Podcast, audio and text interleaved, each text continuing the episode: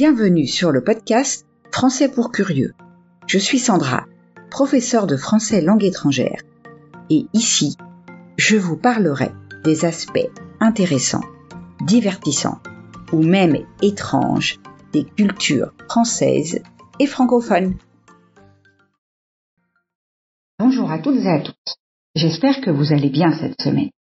Aujourd'hui, je vais vous parler d'une femme importante qui a reçu le prix Nobel de littérature en 2022, Annie Ernaux.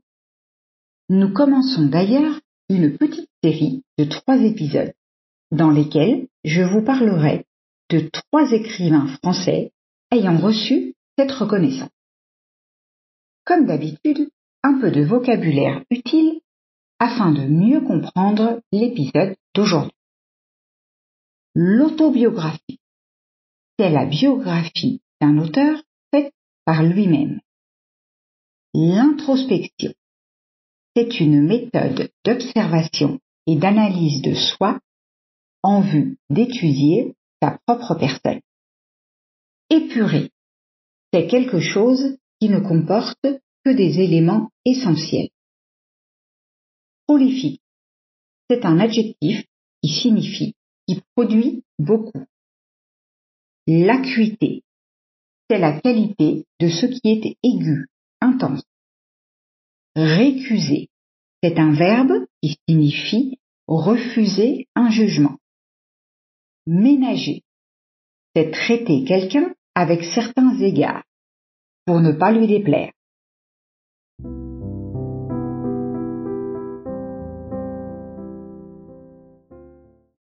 Entrons maintenant dans le vif du sujet. Annie Ernaux est une écrivaine française contemporaine, née le 1er septembre 1940 à Lillebonne, en Normandie. Elle est reconnue pour son style d'écriture unique et sa capacité à explorer les souvenirs et les expériences de la vie quotidienne avec une introspection profonde. Son œuvre est souvent qualifiée d'autofiction car elle mêle habilement des éléments autobiographiques à la fiction, tout en offrant une réflexion sociale et sociologique sur son époque. Annie Ernaux a grandi dans un milieu ouvrier en Normandie, une région qui aura une grande influence sur son écriture. Elle poursuit des études de lettres modernes à l'université de Rouen, où elle obtient une licence en 1961. Elle enseigne le français pendant plusieurs années, tout en nourrissant une passion grandissante pour l'écriture.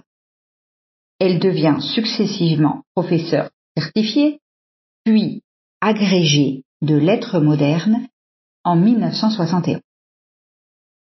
En 1974, elle publie son premier ouvrage, intitulé Les armoires vides, aux éditions Gallimard. Ce livre est écrit du point de vue de l'étudiante en lettres modernes qu'elle était. Lors de son avortement, Denise Le Sur, la protagoniste, se souvient de son enfance et de son adolescence. La structure du texte suit ce processus de mémoire, se référant de temps à autre à l'événement présent que vit la jeune femme, tout en évoquant surtout son enfant. Ce livre marque le début de sa carrière littéraire et la consacre immédiatement comme une voix singulière dans le paysage littéraire français. En 1981, elle écrit et publie La femme gelée, roman considéré autobiographique dans lequel elle retrace toute son enfance sans contrainte. Elle prend l'exemple de plusieurs femmes dans sa vie, sa mère, sa grand-mère ou encore ses tantes, toutes des femmes fortes, indépendantes, avec qui elle a grandi, et qui l'ont éduquée hors des stéréotypes à propos de l'inégalité sociale entre hommes et femmes. Avec ce récit à tendance sociologique, elle raconte son histoire en tant que femme dans les années 1960, mais elle s'impose également en tant que porte-parole pour toute une génération. En 1984, elle reçoit le prix Renaudot pour son livre La Place, une reconnaissance qui consolide sa place, justement, dans le cercle des auteurs majeurs de la littérature française contemporaine. La place s'ouvre sur la mort de son père, puis effectue un long retour en arrière sur sa vie. Au fil des années, Annie Ernaux continue d'écrire de manière prolifique, en publiant des œuvres marquantes comme Une femme, Passion simple, L'usage de la photo et bien d'autres. Ses écrits portent souvent sur des thèmes tels que la mémoire, l'amour, la famille, le passage du temps et les transformations sociales. Son style d'écriture épuré et délicat lui vaut une reconnaissance internationale et ses livres sont traduits dans de nombreuses langues, permettant à un large public de découvrir ses réflexions sur la condition humaine. Annie Ernaux est également très impliquée dans le milieu littéraire français et participe à de nombreux événements et débats sur la littérature et la société. Elle est régulièrement sollicitée pour des conférences et des interviews, et ses livres sont souvent étudiés dans les écoles et les universités.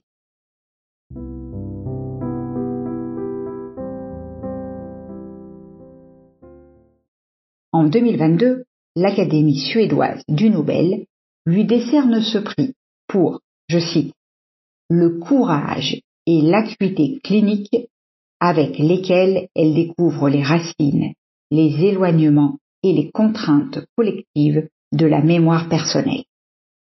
Annie Ernaux est la première autrice française à recevoir, depuis 1901, la distinction dotée de 8 millions de couronnes, environ 730 000 euros. Le 16e écrivain français, huit ans après Patrick Modiano, et la 17e femme. Ce qui se voit ainsi mondialement célébré. C'est une œuvre qui ne pratique l'autobiographie, terme qu'elle récuse cependant, que pour dire une histoire, des sensations, des émotions communes, qui écrit je pour que le lecteur, à son tour, lise je et se retrouve, quels que soient les détails de sa vie, dans le texte qu'il a sous les yeux. Le président de la République, Emmanuel Macron, que l'écrivaine n'a guère ménagé tout en ayant voté pour lui au deuxième tour de la présidentielle de 2022, a pour sa part tweeté.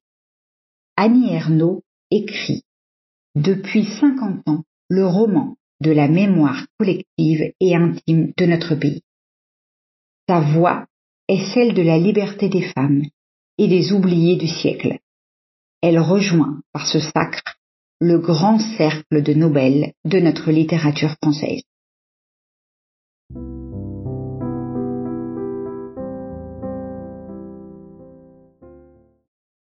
Si vous souhaitez commencer à lire des ouvrages qu'elle a écrits, lesquels choisir? À part ceux mentionnés au début de cet épisode, je vous conseille Une femme, où elle revisite sa propre vie de femme en racontant ses expériences intimes, ses relations amoureuses et ses questionnements sur la féminité.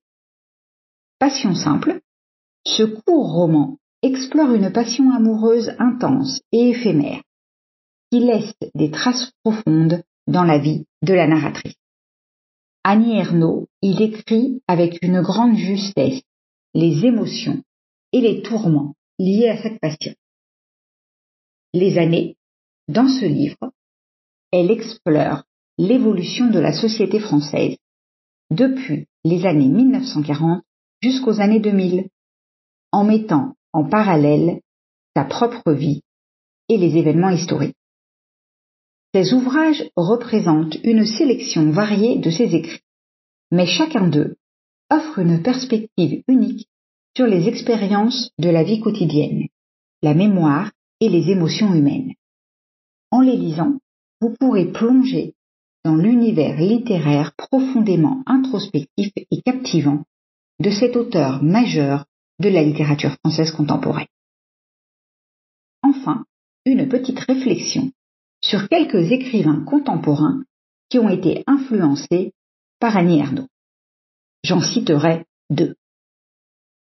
Virginie Despentes, l'auteur de Baise-moi et Vernon Subutex, est connue pour son écriture franche et provocante sur les questions de genre, de sexualité et de marginalité.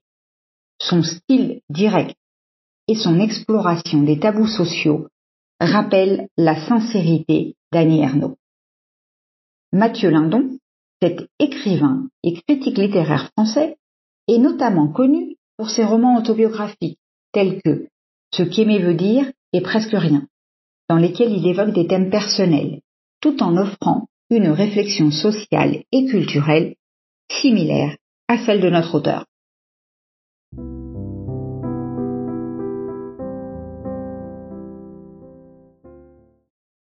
Et voilà, nous arrivons au terme de l'épisode d'aujourd'hui.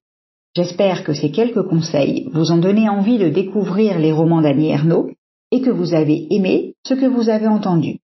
Si c'est le cas, je vous invite à laisser un message sur votre plateforme d'écoute préférée et à partager l'épisode autour de vous. On se retrouve la semaine prochaine pour parler de Patrick Modiano.